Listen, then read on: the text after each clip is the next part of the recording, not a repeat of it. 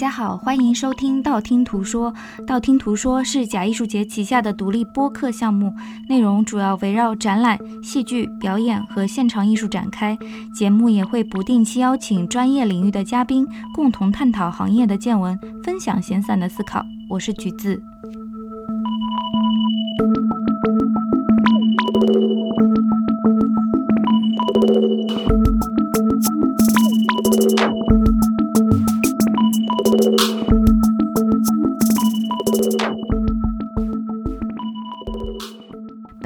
客配套的补充图文索引已同步更新在微信公众平台“假艺术节”。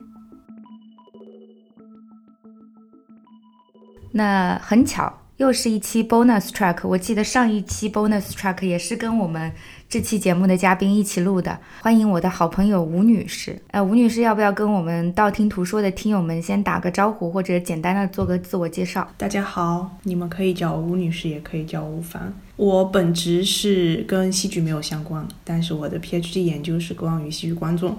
我本人也是一个职业戏剧观众，所以就是所有的讲的东西的 perspective 都是以一个观众的角度来分析的。然后非常高兴又跟道听途说的听友们相会。然后我们这一期的主题还是聊剧场。刚刚我觉得吴女士谦虚了，其实虽然说本职工作跟剧场暂时没有关系，但一直是一个关注剧场的研究者。嗯，对，因为是 bonus track 的关系，我跟吴女士也讨论了很久，就是说这个视角怎么切入。因为我们刚开始的嗯想法是说，我们两个人搬来荷兰的时间不同，Echo 吴女士要稍微早一点点，但是整体来讲，我们在这儿已经待了一阵子，所以也看了不少这里剧场内外的跟表演相关的、跟表演艺术相关的作品。对，那我们这一期节目也希望就是通过我们自己的零散的笔记，把这段时间以来的观察，等于说串联一下，好的，讲一讲整体的感受，讲一讲令我们难忘的演出，可能行业里面的一些我们看到的变化，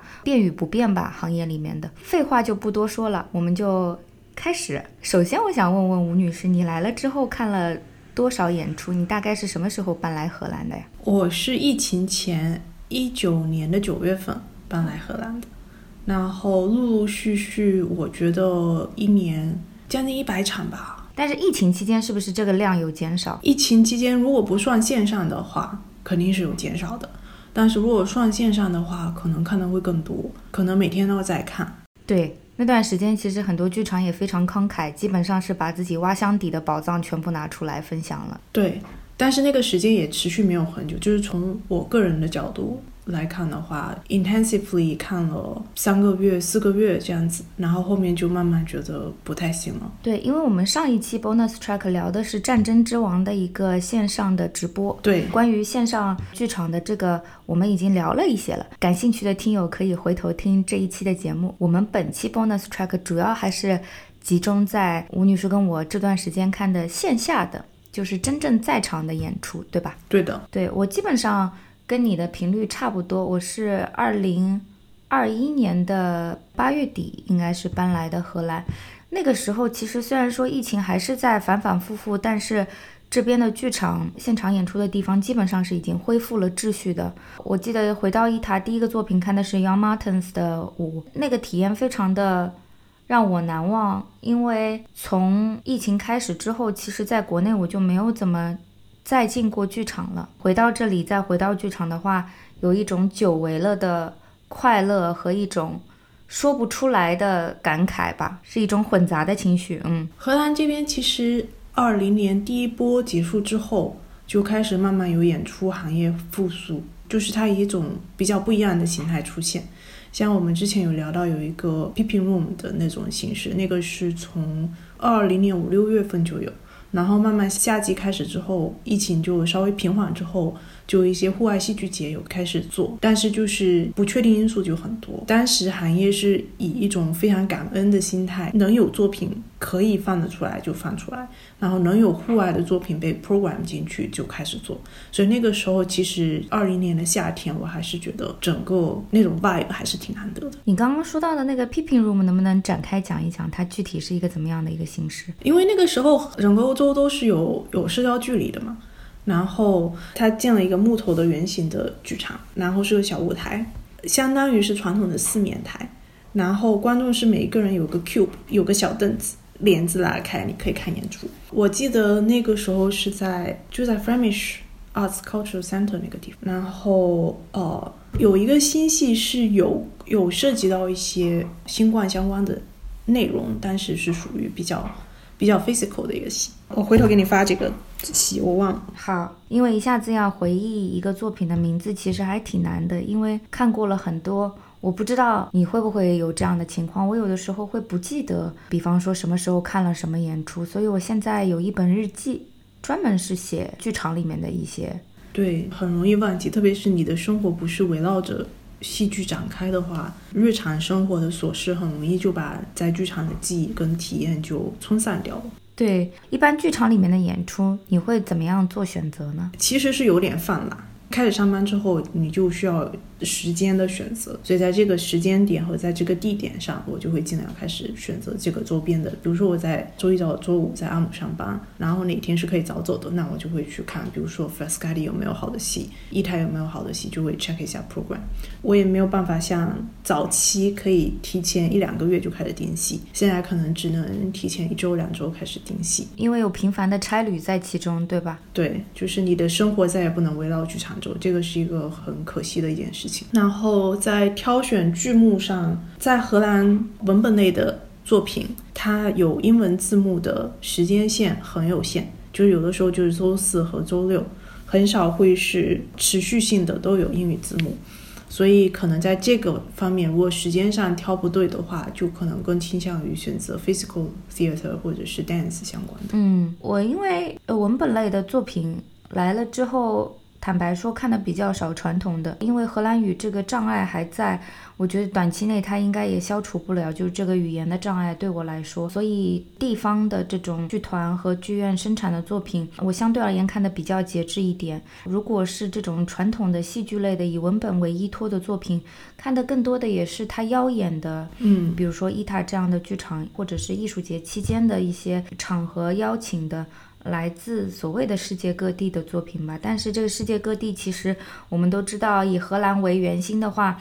它也非常的有限，基本上就是西南欧为主。我们甚至连东边东欧的作品都很少能看到，更别说是在疫情的条件下面来自远方的，比如说南美、拉美的作品，这个就更加难得了。那么在来自于亚洲的，也是能见度比较低，可以说比例上是非常不平衡的。当然也有这种差旅上的限制吧。嗯，我自己的话，其实挑作品来荷兰之后，我有个感受就是这里，如果你愿意去。找寻自己想要看的作品的话，其实有很多可以看的。但是如果我们只盯剧场，或者说只盯一个导演的话，会失去很多的机会去看到不一样的创作。对我基本上是每个月都会看一看我自己关注的剧场的这个 program，然后把想要看的作品慢慢的加到自己的日历里面去。当然也会注意一下平衡，基本上。一个礼拜刚来的时候，我有一阵子是基本上天天晚上都在剧场里，我觉得有一些些过于的充足了，信息量太大，自己没有时间可以消化。后来慢慢的开始减到可能。一周顶多三次，到夏天的话，艺术节期间的话，可能频率会稍微再高一点。嗯，我也差不多是。我们在英国看戏的时候，因为我觉得还是要跟听友们交代一下，我跟 Echo 认识其实是在英国，差不多要十年之前了。在英国的时候，我们之前聊到，其实我们经常会看看英国的报刊杂志啊，在写什么评论，然后也有我们自己很喜欢的评论人 Lin Gardner。但搬来荷兰之后，包括之前，比如说休夏天的年假。下来欧洲看戏的时候，其实也有稍微关注一下这里的一个评论的整体的一个感觉，看看这里的记者们在关心什么，他们切入的视角是什么。我不知道是不是语言的关系，目前为止在荷兰我还是没有看到我自己非常相信的评论人。然后这个打星的系统也让我非常的迷惑，因为很少能看到三星以下的演出，与此同时也很难看到五颗星的演出，大部分。的演出都是四颗星，当然打分制也没有什么意义啊。但就是从参考的坐标来讲的话，你比方说，如果我想我现在是一个二十左右的很新的剧场观众，然后我想要了解一下我应该去看什么的时候，会有一种就是迷惑的感觉。我不知道 Echo 会不会有这个感受。我觉得对二十出头剧场新观众来讲，他们大部分第一次进剧场的体验是，要么是呃家人邀请，要么是朋友邀请，所以他们很少很少是会从剧评入手来说，对，或者就是他们很喜欢的一个明星开始演戏了。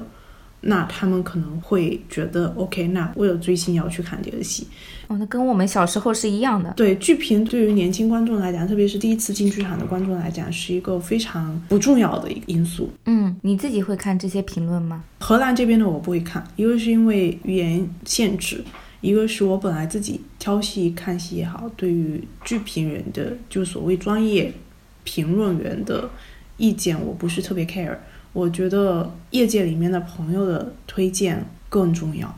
嗯，因为选择节目，就像你说的，我们都算是比较坚定的观众，知道自己想看什么，知道自己不要看什么。但是我一般是在看完了之后看评论，通常会出现的情况是，我认为一个作品非常的平庸，但是由于种种原因，可能是这种非常热点的身份政治的关系。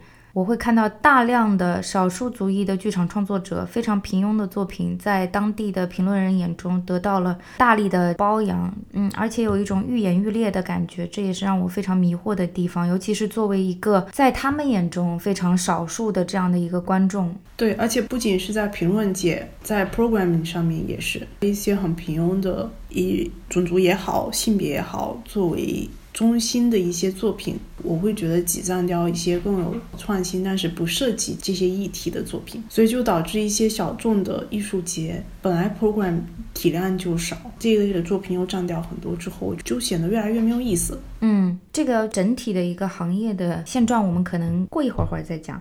但在这之前，我想问问吴女士，你在节目选择上有没有什么个人的偏好？比方说，有没有一类作品你是特别关注的？我在英国的时候挑的没有没有那么厉害，什么都看，剧本类的也看，physical 的也看。我知道我自己不喜欢看 circus，就 new circus 我也不行。新马戏，对我偏爱看 physical theater，在 Flemish 地区，弗拉芒语区的肢体剧场。对类型上，其实我个人偏向政治系跟。女性剧场就是女性写作相关的，但是特别是女性写作相关的，真的做得好的还挺少的。对，而且不管怎么讲性别平等，其实我们能看到的版图中，女性创作者的这个能见度依然是非常低的。对，非常低。而且你一旦有一个好的作品出现之后，很多艺术节也好，剧场也好，很想要给他们归类。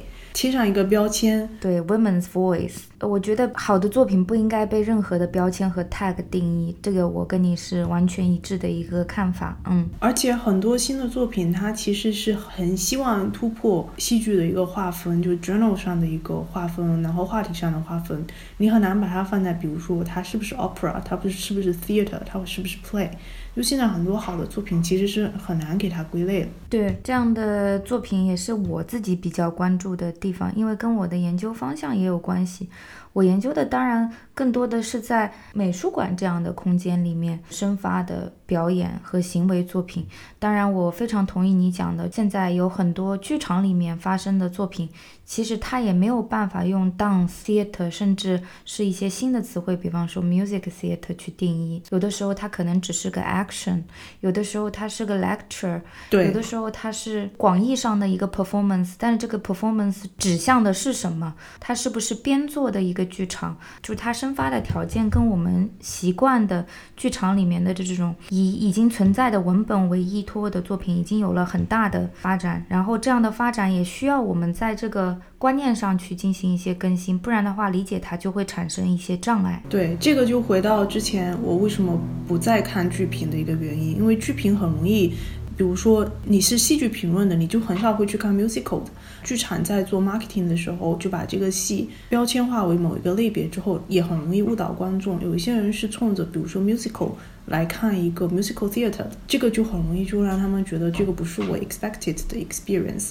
那很容易就给出一些差评或者是 negative 的 comments。荷兰的话，好像他们有一些 reviewer 其实也不分 genre。在英国的话，它分得很清楚。比方说，有一些他只是写 dance reviewer，但是现在有一些 dance reviewer，他也会去美术馆看一些在美术馆里呈现的舞蹈作品。在这些 review 的里面，你就能看到，就是如果他没有一个学科上的很扎实的基础，他是从一个记者的角度去看这个事情的话，他的写作的技巧只能满足于描述发生了什么，但是在批判性的思考这一方面是缺失的，因为他没有这个 theory，没有这个理论的一个上下文去支撑他理解他眼前的这个发生。这个是我觉得有很多局限的地方，就是剧评。对，我觉得剧评是一个相对老旧和保守的一个系统。就现在消息渠道这么多，凭什么还要相信剧评？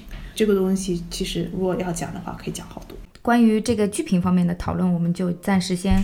搁置在这里，然后接下来想讨论一下的是，呃，这段时间整体观察下来啊，两年多的时间，快三年多的时间了，对你来说，一定也对这个呃剧场领域内的呃演出的质量啊，包括创作水平啊，有一个整体的感想吧？去年是比较难的一年，你是说二零二二年？对，总体上来讲，我自己看戏就看到最后都觉得不是特别想去看。我记得我们有段时间是不是？发微信都在聊这个事情，剧场怎么这么难看呢？对，很失望。就像我们也问了一些周边的朋友，就进剧场的朋友，也都是一样失望的声音。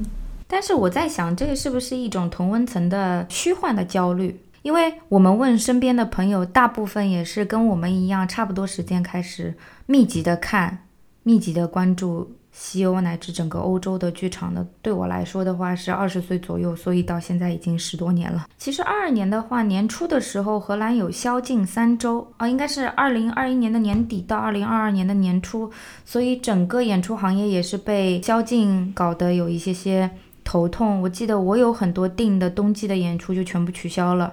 然后我看的最后一场二零二一年的演出，应该是在伊塔看的《玻璃动物园》。Eva Van Hove 在法国做的戏，呃，女演员是伊莎贝尔·于佩尔。这个戏特别有意思，当时我们是同一场看的吗？我也去看了那一场。我们好像不是同一场，因为你记得吗？当时他有发邮件跟我们说，他是随机选择谁可以去看这个戏的，因为他本来是按满场的座位卖的票，后来因为新的 regulation 来了之后。他不能满场坐，要隔座位，所以一半的人就不能去。哦，然后他是通过系统选择。然后说谁可以看，谁不可以看，不可以看的就直接退票了。所以我先收到了一封邮件，告诉我有这样的一个过程，然后我要等待这个结果，有点像是中彩票的感觉。那后来还是万幸，就是说我的票没有被取消。但 anyway，就是话说回来，就是其实二零二二年也没有完全恢复到一个疫情前的整个健康的状况。我也不觉得经过疫情之后，这个表演艺术行业可能会跟二零一九年之前一样了。心态上也好，往未来的一种发展也好，都。会跟疫情前有一些些的不同，甚至是一个 radical move，一个非常激进的变化，可能也会发生。但是我完全同意你说的，就是呃，我们在二零二零年、二零二一年反复的跟业内的朋友们、跟非常资深的工作者、跟。在后端工作的人员讨论这个剧场会何去何从的时候，大家都会说啊，别着急啊，现在有一个 jet lag，会有一个时差，然后这个 jet lag 恢复了过后，好，一切都会慢慢的涌来，甚至我们还是期待艺术家在疫情期间有很惊人的能量会爆发，因为眼前有很多现实和社会的话题其实是值得回应的。到目前为止，其实我们看到的图景，看到的眼前的一个状况，跟我们的期待还是有蛮大的一个落。差的，嗯，对，但是 somehow 感觉今年二三年是不是开局还不错？对，开局还不错的感觉。我们还得交代一下，就吴女士平常的话，基本上是 base 在鹿特丹，所以其实鹿特丹的剧场你也会经常去。那我的话，主要是以阿姆斯特丹为主，然后辐射周围，有空的话会出荷兰去看戏。但是我现在已经很少会为了一个戏说飞到某个地方去看，这样。嗯，我还是会为恩蒂根特去根特的。对，但是这个是可以，就是我是说，比方说，啊，我为了一个戏从阿姆斯特丹，可能我瞎说哈，呃，飞到伊斯坦布尔这样子，我觉得这个疯狂的行为应该不会发生了。然后，呃，Echo 觉得这过去的三年，这个行业里面有没有一些趋势性的变化，或者说值得谈论的、值得关注的一些，我不知道趋势是不是一个合理的词汇啊，或者说一些新的现象。这个趋势对我来讲是一个比较趋保守化和让我觉得比较担心的一些趋势。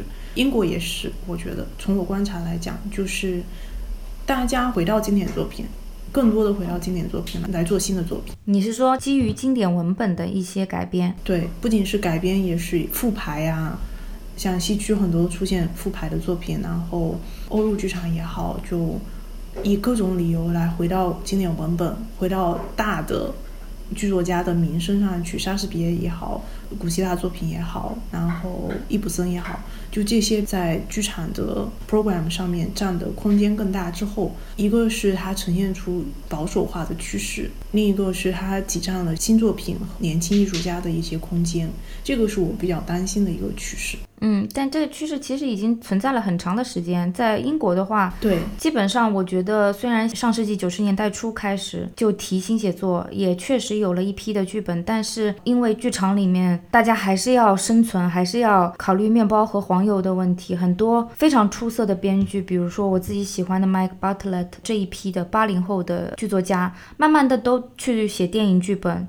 然后写电视剧的剧本去了，包括我们知道的《Fleabag》Phoebe Waller-Bridge，他其实是从剧场里面出来的，乍眼的新星，但是现在也是完全 shift，包括他的 partner 都是这样。然后另外一方面，我觉得现在也有一些我们熟悉的导演，尤其是六零后左右的这一辈已经功成名就的欧陆男性白人导演，他们。越来越多的把目光聚焦到了当代的小说这一块儿，这个的话，我们可以看到，就是比方说伊塔，他做了这个埃德瓦·路易的一个演出季，这个法国的非常年轻的作家的作品。他跟剧场的关系也比较紧密啊，Evo 有做过他的作品，Thomas Osterman 呀有做他的作品，呃，Milo Rau 有跟他合作。对于单个的文学新星的关注，其实也是剧场里面的一个现象。然后 Evo 也做了柳原汉雅的《渺小一生》。录播课的这一周，嗯，我们刚刚在一台又看了他改编的荷兰的新生代的作家，非常年轻，然后他的作品叫《My Heavenly Favorite》。但是，就是这些作品搬上舞台之后，我觉得还是有很多值得讨论的空间。就比方说，到底是读小说好，还是去剧场里面看一个，嗯，怎么说呢？编排好。我有的时候甚至觉得，剧场在这样浓烈的文本之上，还能为他添砖加瓦些什么呢？因为有的时候看到了之后，还是觉得挺失望的。比方说，我们这周看的这个戏，我就。不是很喜欢，嗯，包括之前爱德华·路易的作品，Thomas Ostbaya 的编排也是过于的流水线。按照我对他水平的理解来讲，我觉得他可以完成的可能更多。但是现在好像这一代六零后、七零后导演、七零初导演的这个走向，好像就是用接行活的心态在完成自己日常的工作，是在实验性上其实缺了很多。我觉得就是年纪大了更保守了，而且对于自己的名声更加在乎之后。更大胆的作品，更大胆的举动，在舞台创新上的一些新的 vacation 很难了。对，而且就是在这个系统化了温床里面待了很久了之后，因为这些大导演大部分都跟某个城市的市立剧院，通常是最好的剧场，有一个长期的合作关系，甚至就是这个剧场的艺术总监。那么在这样的一个系统里面，非常舒适的生活了多年之后，游戏规则是什么？怎么样可以非常顺利平稳的进入他下一个日历年？他们都非常非常的熟悉了。那另外蛮值得一提的就是荷兰的这个喜剧传统，我也是搬来之后。对这个，他们非常喜欢嘲讽，非常喜欢黑色幽默的这样的一个传统，有了更深的认知。因为我发现剧场里面，但凡出现一些比较有喜剧性的作品的时候，观众还挺买单的吧？这个也是我来了之后才发现的，主要也是因为我对于荷兰语没有这个语言技能，所以没有办法 get 到他们对于这个喜剧效果的一些处理。荷兰人其实非常非常喜欢。Irony 对 stand up comedy 对于他们来讲也是一个非常大的演出的一个一个 category。是，就是这些单口喜剧人的话，在版图里面比较重要的明星，他们来这儿都不是去伊塔这样的剧场演出，都是去 Carrie 这样的剧场演出。嗯，对。另外就是我觉得。可能我也不知道这是不是一种趋势吧，就是离开文本的剧场，这种无法归类的表演越来越多，层出不穷。但在这个基础上，大剧场作品是非常缺的。他们这儿的剧场里面野心家不多，然后可能也因为就是做大剧场作品需要的这个资源啊，呃，硬性的要求有很多。年轻的中生代的创作者，如果他背后没有这样一个很稳定的依托的话，也是比较难去尝试。我觉得还有一个原因是因为。在欧陆来讲，大剧场作品，德国是个大国，荷兰跟比利时在这个剧场的 landscape 里面，是不是能够跟德语区的大作品和法语区的大作品进行竞争，也其实是一个考量。对，基本上都是你说的法语区、德语区一边倒的一个优势，但是。有很多，比方说，我们稍后播客的下半部分，可能我跟吴女士会盘点一下过去一段时间看的这些值得一提的作品里面，我看到里面有一些大剧场作品，我自己列的。反过来看这些创作者的教育背景，其中有一些其实是从荷兰走出去的，对，他们在荷兰做的可能是大学，然后研究生。然后又回到了德语区的这样的一个环境里面去做创作，也是行业里面的一个说法。这里是不是太小了，留不住人才？可能十年前、二十年前完全是不一样的。整个荷兰语和弗拉芒语区的剧场还是有它非常鲜明的特征，有过相当辉煌的过往，在当代的这个版图里面。只是现在的话，可能到了一个瓶颈期。我是很信任荷兰的剧场教育的，在人才培养这一块。欧盟算是一个流通的市场，他们在语言上面又有优势，所以在呃人才流动上面确实是很多情况下会被其他大国吸收走，但是也有可能就是他们功成名就之后再回来荷兰做新的作品也是有可能的。以前的道路是反过来的，比方说 Luke Percival。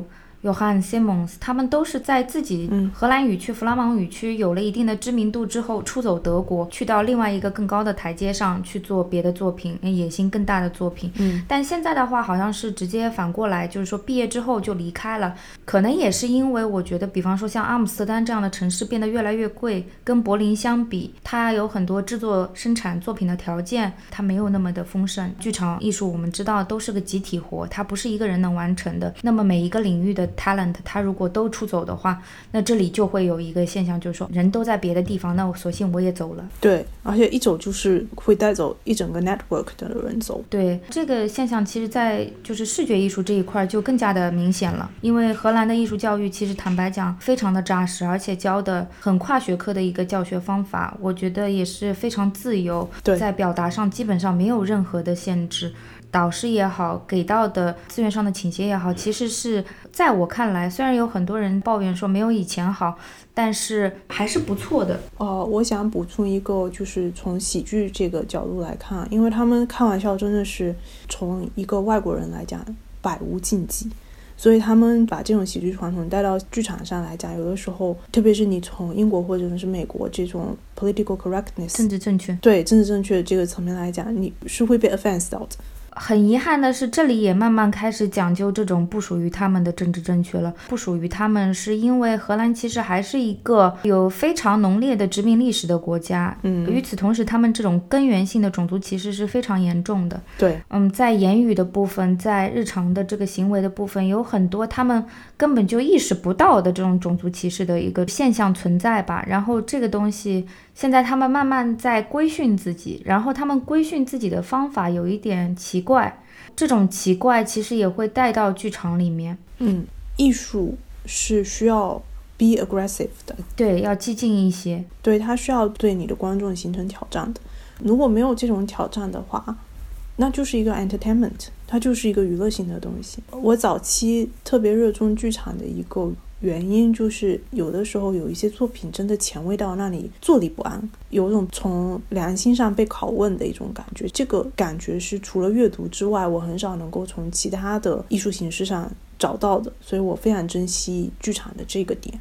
嗯，我也是，因为我觉得娱乐现在途径非常非常的多，但是能让你反思、能让你思考的这样的作品其实非常的珍贵。剧场又是这么一个对我来说蛮神圣的地方。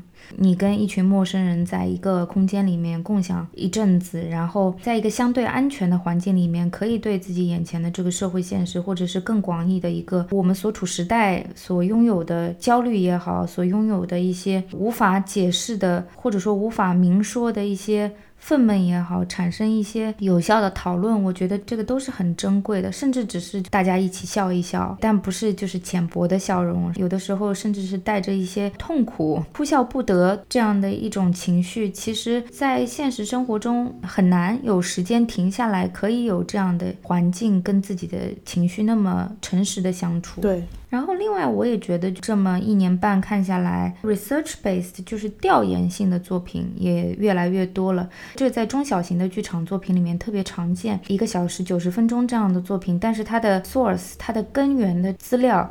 其实是来自创作者的一段研究，这个研究可能持续蛮长时间的。这个我们之后可以在我们的那个样本里面挑几个来讲一讲。嗯，然后那 Echo 有没有比较关注的荷兰语区的创作者呢？Dries，Dries Verhoeven。对，其实我会关注一些年轻人。嗯，有的时候也不是说他们作品多好，只是觉得他们一两个作品触动过我，我就会长期希望说看看他们新作品怎么样。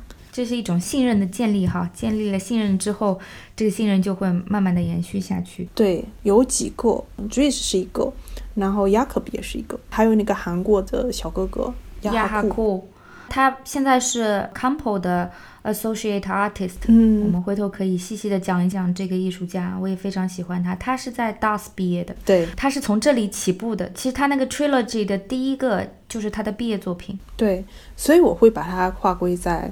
荷兰语区的艺术家，还有一个我想，但是我不确定他的作品算不算 theater，就是那个 Julian Hazel。嗯，Julian Hazel，他是德国人，也是应该是在荷兰做的教育，我不知道，不确定，但 base 在 Utrecht，非常的不错。我们之后也可以聊一聊他的作品，因为有两个我都是。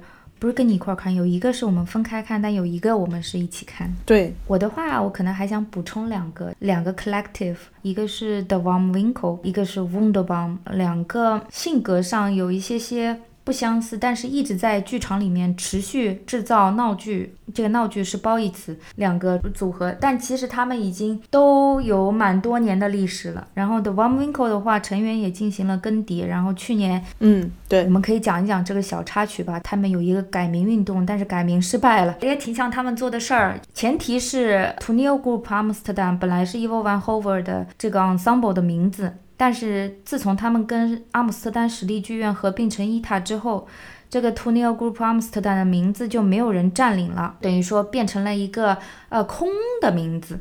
然后这个 The One Minko 呢，去年可能因为成员更迭了之后，他们也是突发奇想，想说我们是阿姆斯特丹的人啊，我们才应该叫阿姆斯特丹剧团啊。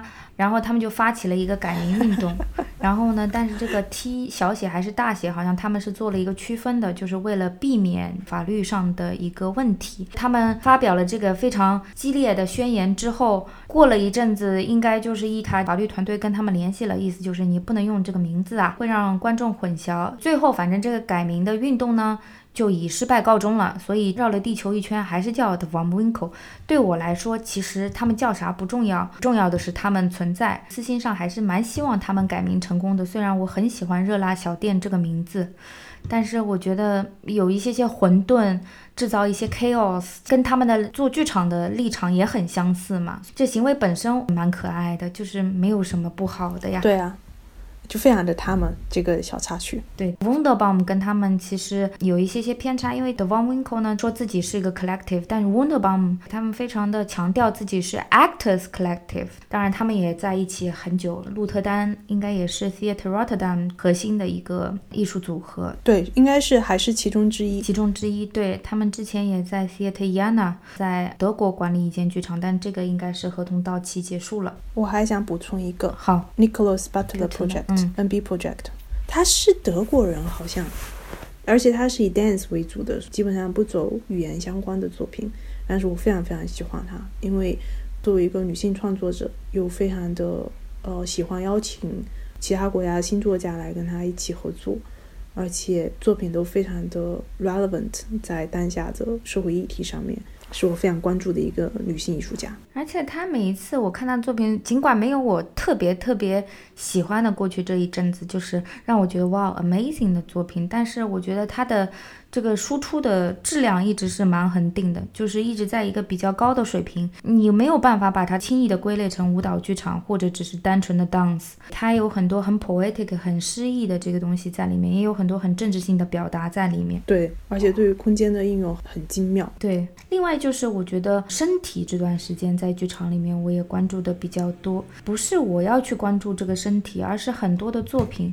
让我去重新思考身体作为一个意识形态场所，慢慢的变成了文化啊、政治身份焦虑的一个借口，然后这些身体的。呃，主体性，然后包括这些身体的自主性的一些话语的劫持也好，随之而来的就是用这些身体去表达的人与人之间的信仰体系之间的对立和崩塌，甚至这个都是在剧场里面，我觉得这段时间看的作品里面非常明显的一个创作者的默契吧，可能表达了对不同身体的关注和强调。还有一个比较明显的现象就是地区内的巡演虽然是相对而言影响没有那么大，但是这种。长途跋涉的邀请演出的作品，除了在夏季非常大型的艺术节，维也纳艺术节、阿维尼翁、荷兰艺术节这种体量的艺术节，这些除此之外，基本上是很少很少。后疫情时代，这个 COVID 等到它 hopefully 可以彻底平息之后，我也不认为就是我们能看到二零一九年之前这样很频繁的国际大团的巡演了，因为地球也在燃烧。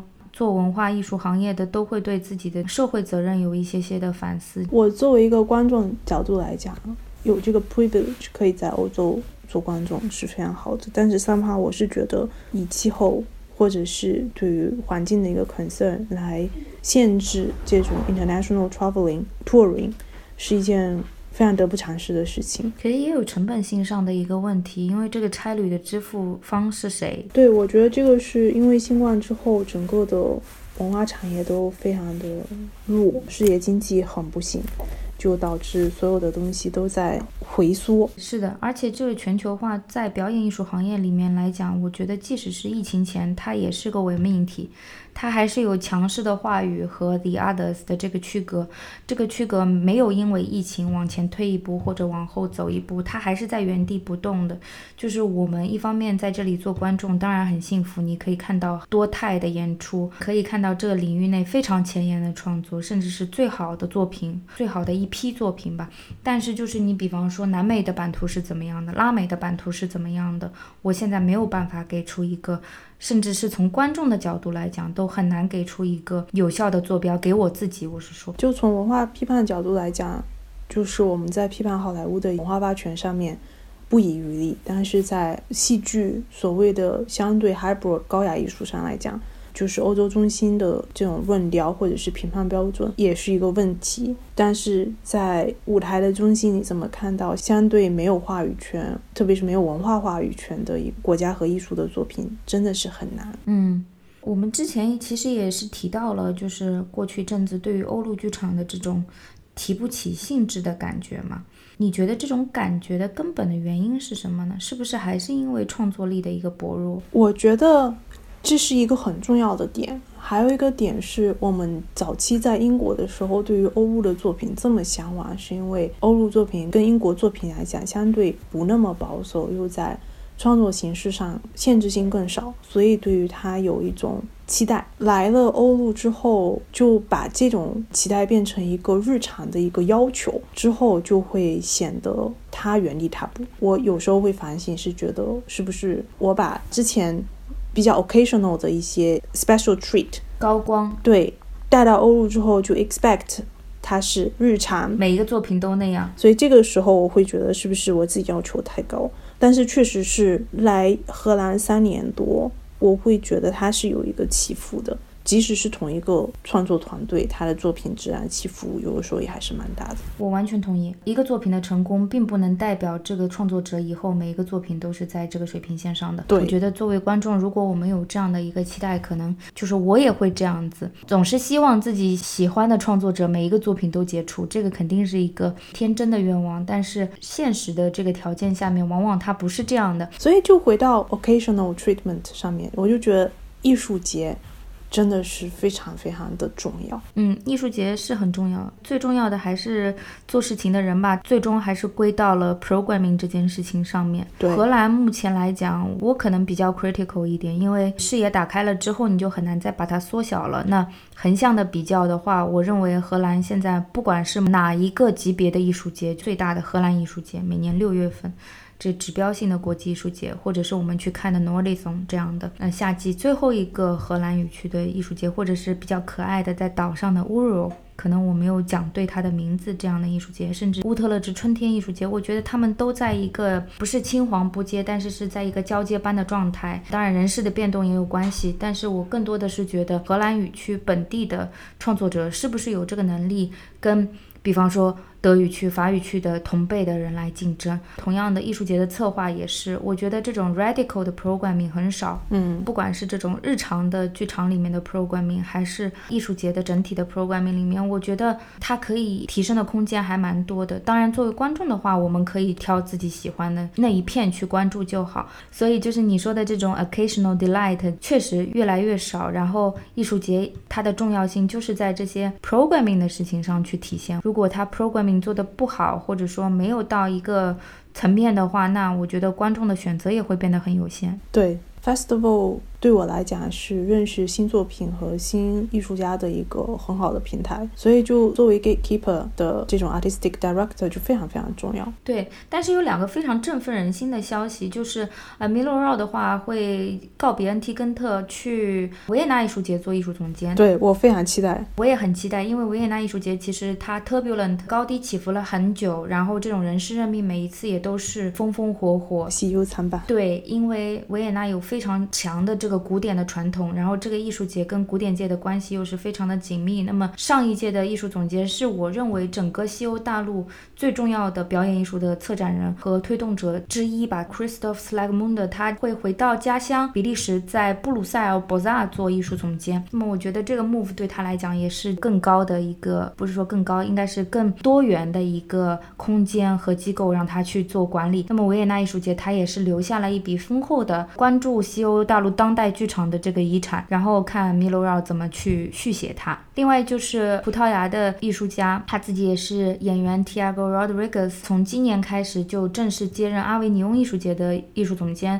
那我对阿维尼翁上一任的艺术总监没有什么好讲的，我我也没有被他的作品说服过。坦白说，他走了之后，我非常期待 Tiago 他在阿维尼翁要做的事情。从所谓的加引号的地位来说的话，其实维也纳和阿维尼翁都是我相信做剧场的大部分的艺术家梦想中的殿堂。当然，最终还是看，比方说一个作品呈现的时候，他的 peer 是谁，他跟哪一些一起呈现了，然后整个策划的团队是什么，然后最终落到的还是这个作品的质量是怎么样的，它是不是艺术形式有往前推动的这样的一个作品。那荷兰境内的话，我觉得就是静观其变，看一看怎么发展吧。我其实，在荷兰境内的话，更喜欢去小艺术节，就像去年你推荐我的 Old Festival，我还是看了两三个自己觉得还蛮惊喜的一些作品。嗯，还有一个爱河之上的艺术节，我们今年可以一块儿去。去年的话，我是在荷兰艺术节期间去看了一个人工岛的作品，我要自己拉船去那个人工岛，然后蒸桑拿，最后把我的脚泡在了这个爱河里面。这也是我第一次接触阿姆斯特丹的河水。然后那个艺术节特别好玩，就在阿姆斯特丹北边，我们坐渡轮过去，嗯，反正就是很有这种迷你啊爱丁堡的感觉。当然，我觉得可能用爱丁堡比喻也不太恰当，因为爱丁堡没有这个河水。那个叫 Overhead Eye，对我觉得在欧陆很喜欢的一就是 site specific 户外的剧场。爱丁堡慢慢在 catch up 这一部分的东西，但是在荷兰跟比利时，我非常喜欢去看户外的作品，怎么利用环境空间做一个依托来更好的 engage 观众。我觉得这个是未来的一个趋势，就是在传统的剧场和传统的博物馆之外，城市也好，自然也好，无法定义的空间。来作为一个创作的背景，我觉得这个是现在也好，未来也好，我都很期待的一个创作方向。嗯，因为这里也蛮讲究社会实践的嘛，然后 social practice 和 community based work，他们对于表演空间的要求，就像你说的，传统的剧场、美术馆的黑盒子、白立方的话，对他们的限制其实挺大的。然后公共空间，它这个开放性本身为作品提供了一个。得天独厚的条件吧。那么，如果利用的好的话，创作者有很大一部分的工作，这个空间本身已经帮他完成了。对，但是这个就需要你做，就像你早期我们这个 conversation 刚开始之前提到的，就是以 research 调研，对调研相关的作品，这个就是直接相关的。是的。那基本上闲聊的部分就差不多了，吴女士。好，然后接下来的一段时间，我们各自给各自布置了一个作业，然后我们也没有对过答案，就是讲的是我们搬来荷兰之后，所以吴女士差不多是三年的时间。那我的话，这个要稍微简单一点啊，一年半的时间，大概是挑二十个左右的作品，不会每个都很深入的讲。我我猜我们之间应该有一些重合的部分，然后各自讲一讲，就是说看过的优秀的作品，值得一提的作品。从我开始吗？可以啊，从你开始吧。这个排名是有先后顺序的吗？没有先后顺序，按我能想得起来的。OK，好。先最近看的《Wunderbaum》。The Clowns Convention 哦，这个也在我的单子里面。我是二零二二年的 Netherland Theatre Festival 看的。然后 Netherland Theatre Festival 每年九月份，这个也是他们秋冬演出季的一个等于说信号，就是说我们演出季夏休结束了。嗯，欧陆剧场是有下歇的，八月份基本上没有什么事情。那么九月份第一个艺术节就是总结过去一年荷兰语区。我记得弗拉芒语区也有叫 Theatre Festival，他们两个是同期进行的。嗯，过去一年十家，然后这个是去年呃十家里面的一个呃 Clowns Convention，舞台上都是小丑。对，因为我也很喜欢 Wunderbaum，来荷兰第一个戏看的就是他们的戏。哪一个跳舞的吗？不是，呃，White Privilege。哦，我看的那一场没有英语字幕，半蒙半猜，靠着观众们的反应来看懂了作品，非常有趣。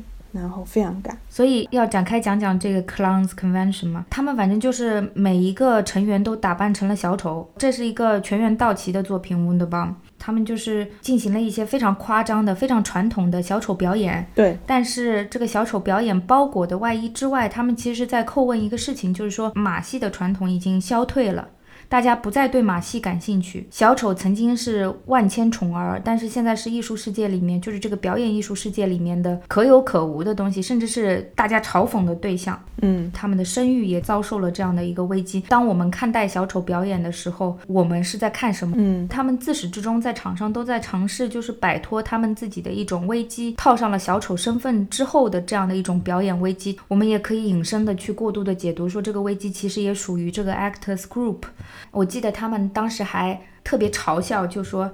啊！如果你们觉得我们只是小丑，那你们就错啦，你们自己才是小丑啊！很妙那个作品，而且文本非常好，很紧凑，没有一句废话。对，非常紧凑，文本很好。我是觉得它除了对于小丑或者是整个演出行业 reflect 之外，它其实可以作为很多现实生活里面的一个隐喻。所有新的东西慢慢就变成旧的东西。嗯，然后在对立中往前，激烈的对立中可能会有很多冲撞的部分。你怎么去理解两者对立之间的关系？或者说这个对立是不是就是个伪命题？对他们的东西总是会给人很多反思，切入点都很小，就很妙。接下来我可能要 highlight 一下 Ship Song，这个是二零二零年的还是二零二一年的荷兰艺术节的作品？嗯，FC Bergman，嗯，伯格曼俱乐部也是一个 collective，他们跟 Wunderbaum 的 Von Winkle 是应该是一代，但他们稍微年轻一点。对，稍微年轻一点，我非常喜欢那个作品。可以剧透吗？可以剧透，因为这个作品不知道他们还巡不巡，希望他们还巡。我一直想看他。他们试图巡了两次，在 Holland Festival 之后，试图在荷兰巡过两次，都因为疫情取消了。我当时看到那一群羊真的出现在舞台上的时候，我整个人就觉得，哇哦，这样都行。嗯，但我们前两天也看到了牛，但是那个牛站在那边不动，那群羊是动。所以是在舞台上，他们是有这个舞蹈动作的，有表演性的。你觉得这个样？对，演员是混在这个羊群中间的。在演出的某个节点，这群羊会被从舞台上面很巧妙的移走，在演出最后最后又会很巧妙的又回来。s i p Song 这个故事是一个民间传说，我还是把它看成一个 metaphor，就是一只羊。他发现自己在某个点他是有区别于其他羊的地方的，所以他觉得自己更像人。然后在这个过程中，慢慢把自己变成了人，经过非常痛苦的一些变形。然后他在人的世界里面又发现，其实自己还是一只羊。然后又慢慢的想要从人的状态变回羊。嗯，这个历程非常的具有哲学思考。表演也非常好，舞台装置也非常好，音乐也非常好。所以它是个 language no problem 的戏，还是就那么几个演员非常厉害，没有台词，有一些 mumbling。嗯，我见到一个人，我就会推荐这个作品。说到见到一个人就会推荐一个作品，我就想到了咱们一块儿看的《The Past》，Julian Gosselin。嗯，这个也是。这个应该是我过去这么十多年看的作品里面，我觉得应该是前五的一个作品。虽然这个艺术家 Julian Gosselin 之前。他改编的波拉尼奥的小说《二六六六》在天津演的时候是十二个小时，我在天津大剧院看的，十二个小时下来，我其实对他是有怀疑的。当然，当时他三十岁还没有到。我觉得哇，这个野心勃勃的导演，不知道以后要在剧场里面掀出什么样的风暴。隔了这么久之后，看到他在他的 craft 上面有了长足的进步，突然就是文本在他的手底下，我感觉好像是在起舞的样子，很妙。这个作品，对，就我们之前提到导演啊。会去找这个当代的文本。那么，Julian Gosselin 之前也排过，比如说韦勒贝克的作品。他这一次选的是一个，反正我自己不太熟悉的俄国的作家安德烈耶 F，。他是高尔基的朋友，一生创作了大概一百篇的短篇小说。然后四十多个剧本，我们看的这个的 Past 应该是浓缩了它好几个文本在一起进行了改编，里面有两个剧本，然后三个短篇小说，主要围绕的还是女性人物的这个悲剧命运展开的。我认为是一个非常 feminist 的一个 perspective。作为一个男性的剧场导演，有这样的一个视角啊，蛮难得的。对，而且它融合了很多剧场里面的一个表达形式，甚至有一度有默剧那一幕，我特别喜欢。对，它有好几幕我都觉得。而且演员都非常好。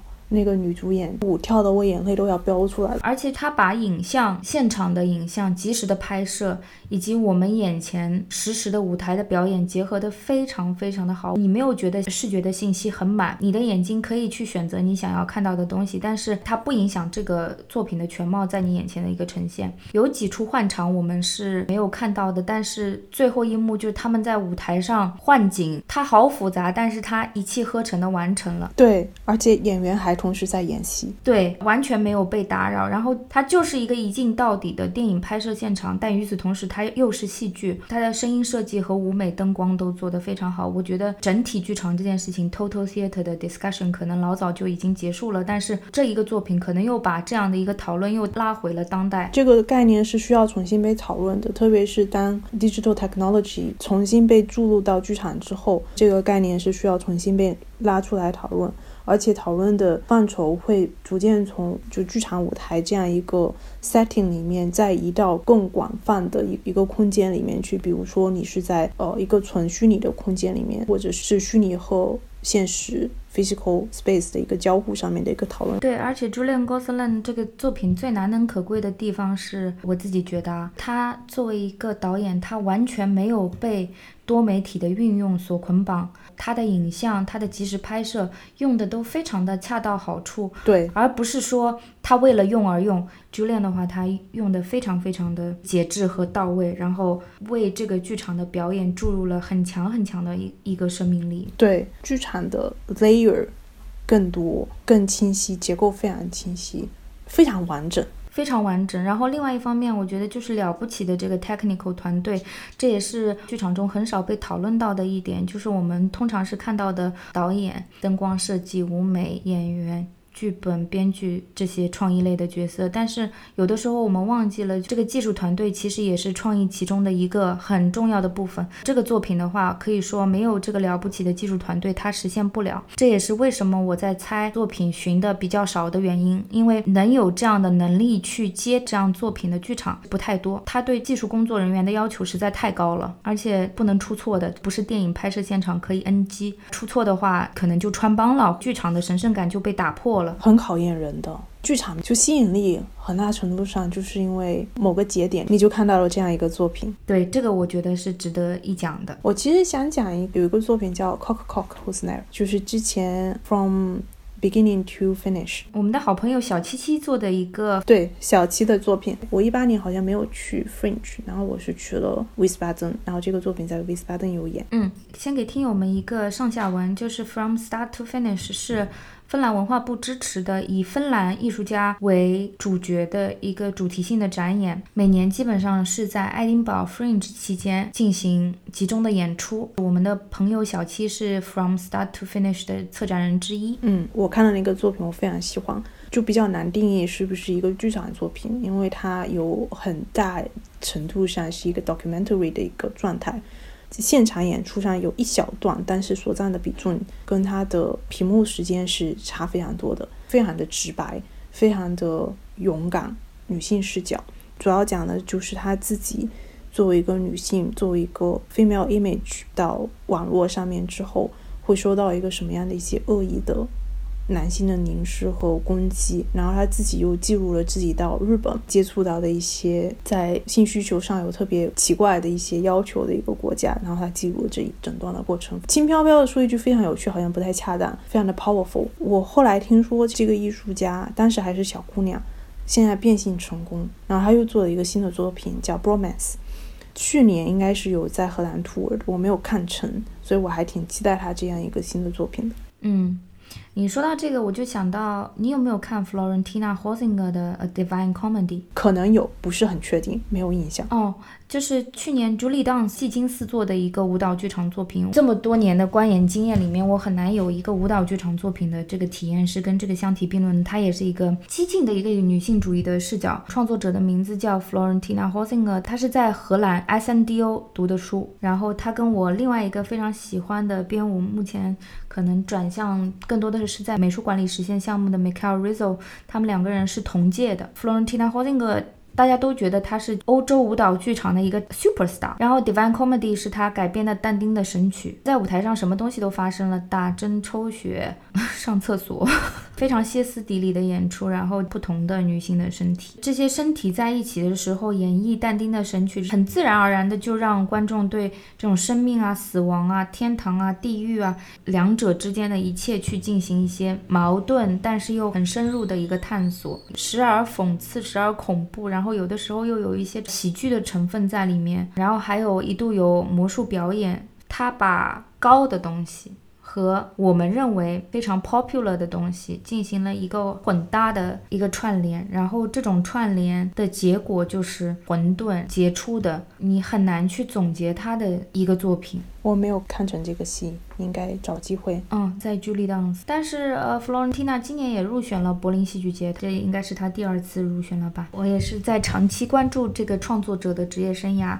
因为我觉得她挺独树一帜的，她的美学，她女性主义的这个视角，包括她对身体的这个理解，我还可以讲。我不是很想聊伊塔的各种作品，近期看到的很失望的各种新作品。我觉得伊塔的话，可能在伊塔看到的好作品。说实话，都不来自于他自己的 ensemble，都是妖演的作品，而且对，通常都是节展期间妖演的作品。比方说，去年荷兰艺术节期间，这个应该也不是伊塔的 programming，是荷兰艺术节的 programming。t r e j o h e r a l 的 Polka Miseria，这个是一个三部曲，三个非常典型的女性人物，其中我们比较熟悉的两个，一个是《铁皮屋顶上的猫》里面的 Maggie，还有一个是那个梅蒂亚。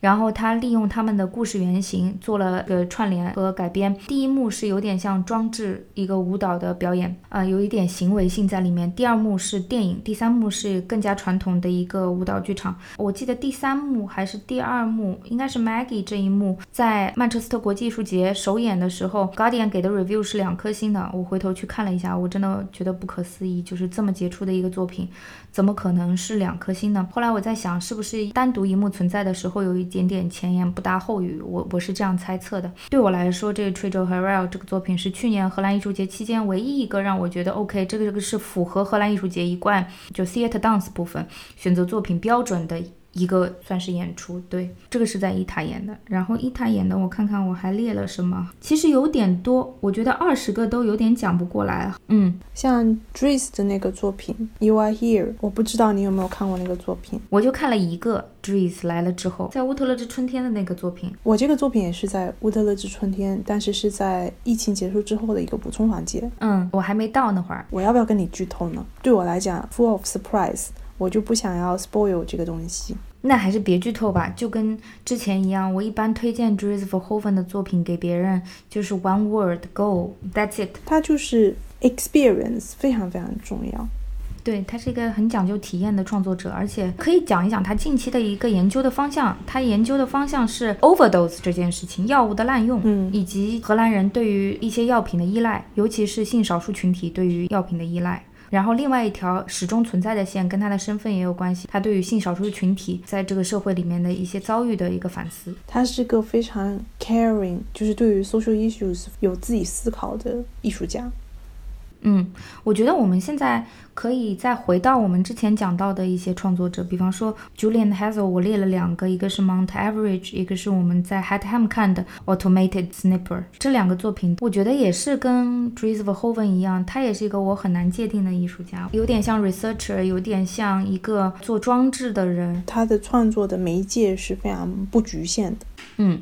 比如说，automated sniper 背后的逻辑是它对于这个自动狙击系统的一个研究。我们看的那个场地 Hatham 值得一提，它有一万平的展厅，在 Zandam。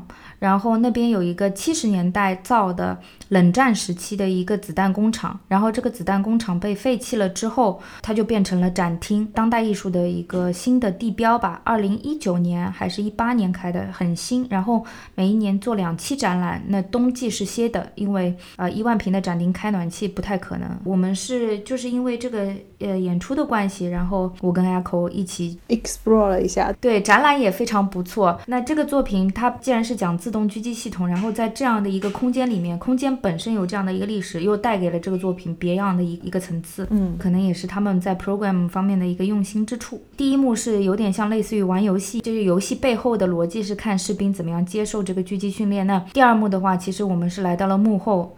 看到了一个有点像 performance installation 一样的一个现场，非常的暴力，但是与此同时又有一些些让人脆弱和心碎的美感在里面。Mount Average 的话，就是我记得是一段穿梭之旅，我们要在六个房间里面走来走去的，我记得。然后每一个房间跟之前又有一些些联系，它其实是对这个独裁的一种控诉，对对权力的一种。其中有一幕真的特别 powerful，他把这些独裁啊暴君全部变成了浆糊，哎，磨碎，这个也是了不起的作品，嗯。我们也可以谈谈加哈库。我三部曲看了两部，我看了那个《库库电饭锅》库库和《The History of Queen Western Theater》。对，悲剧三部曲，我看两厅院是这么翻译的。为什么提两厅院？因为这个三部曲今年 TIFA 台湾国际艺术节直接把这三部曲一起邀了，我觉得其实挺好的，因为连起来看的话会很好玩。我只看了一部，就是它的收官的。然后第一部的话叫《Rolling and Rolling》。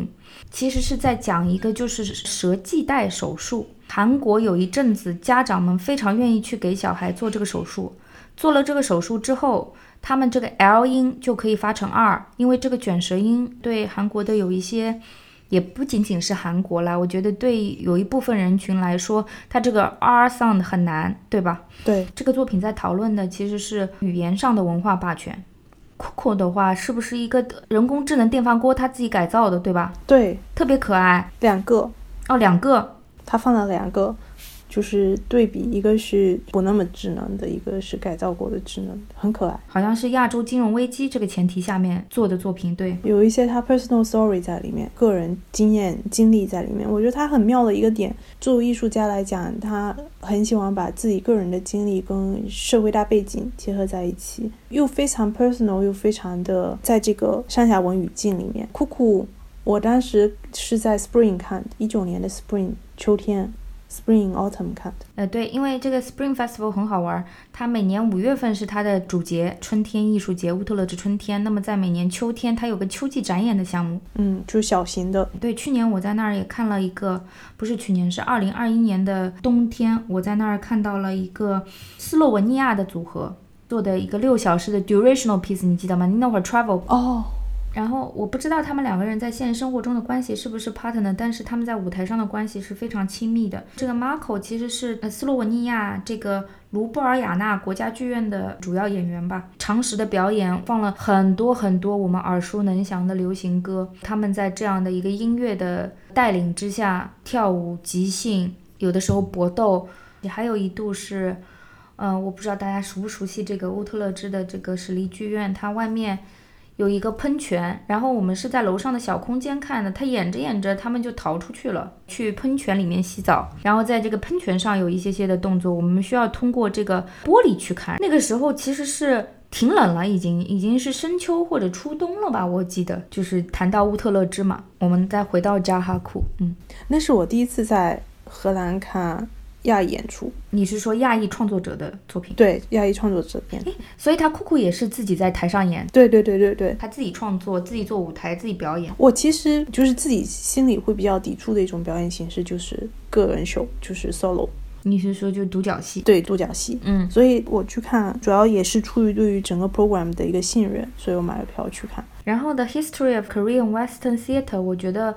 作为我们这样的观众，应该是很能跟他 relate。他就是讲韩国的剧场历史，除了西方的部分，那自己的部分在哪里？这个是他的一个核心问题。通过问这个问题，他又结合了自己的私人历史，跟他 grandma，我不知道是奶奶还是外婆之间的这样的一个联系。对，然后有很多私人的档案的呈现，包括他在韩国读书期间的、求学期间的，然后到荷兰之后，对于这两边互不兼容又 somehow 有点暧昧的关系之间的一个反思。他在这里接受的教育其实是非常在西方中心主义的一个教育，一个剧场体系的教育，但是他完全没有被这个系统的糖衣炮弹给裹住，非常清醒，对，没有这种很多移居海外的亚裔艺术家的这种拉扯感和这种对于自我身份的一种怀疑和自己的 cultural root 的一种不信任，嗯，相反非常坚定，对，而且他最后舞的那个结。拆开之后做那个舞蹈，这个是我觉得他在第三部对于自己前面那一部酷酷的作品的一个提升，就是他他自己作为一个演员，从呃 storyteller。变成了一个 performer，他是有自己的一个自我进步的，在新的这个作品上面。嗯，所以我觉得很难得啊，不知道听这个播客的有没有台湾的朋友，如果来得及的话，我忘记他什么时候，应该是三月份在 TIFA 有演出。那 TIFA 在早年就是疫情前夕，我们还可以自由行的时候，也是我。每年在大陆工作的时候，会留一些时间，哪怕是一个周末这样往返，我会去看戏的一个节展。嗯，我觉得是整个东亚范围内非常非常重要的一个平台。它不是一个完美的一个状态，但是。确实可以看到很多欧陆前沿的创作，而且是一个零时差的状态，不是说之后十年邀请这里已经验过的功成名就的杰作，它是非常及时的一个反应。我觉得甚至有时候会比北美那边都要快，更有及时性。对，台湾文化产业整个在蓬勃发展，是一个非常值得关注的一个区域。我们既然讲到扎哈库，可以带两句讲 Campo，我认为，因为我们两个人去。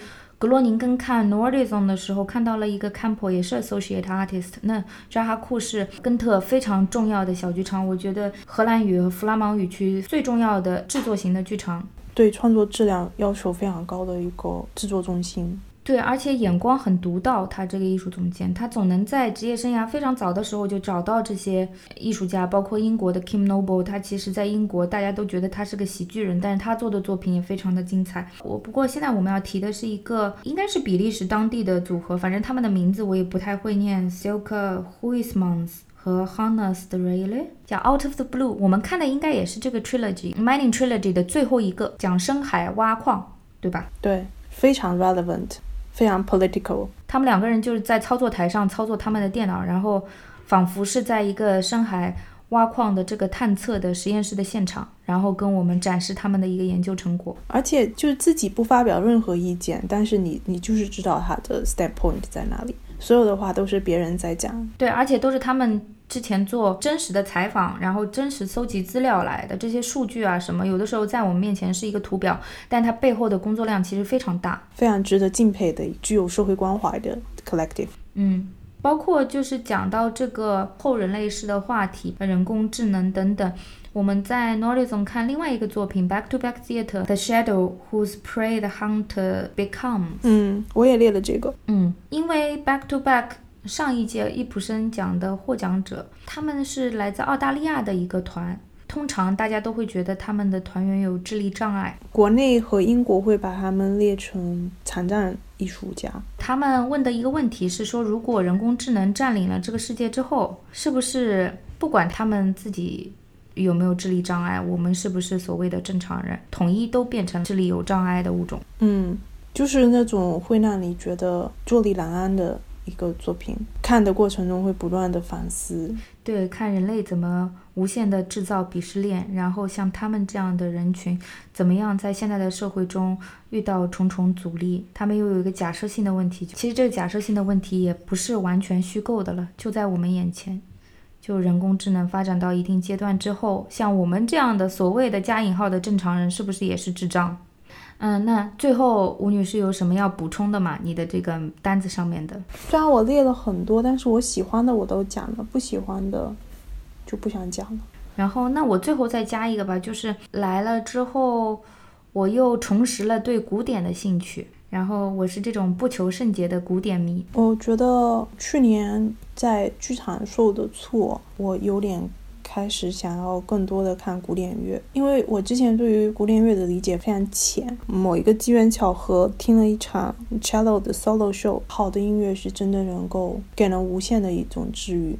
是看古典这个兴趣爱好，其实也是在英国的时候培养的。说真的，不过在上海的时候也会看了，那个时候是初级阶段，就是家长带我看，或者是。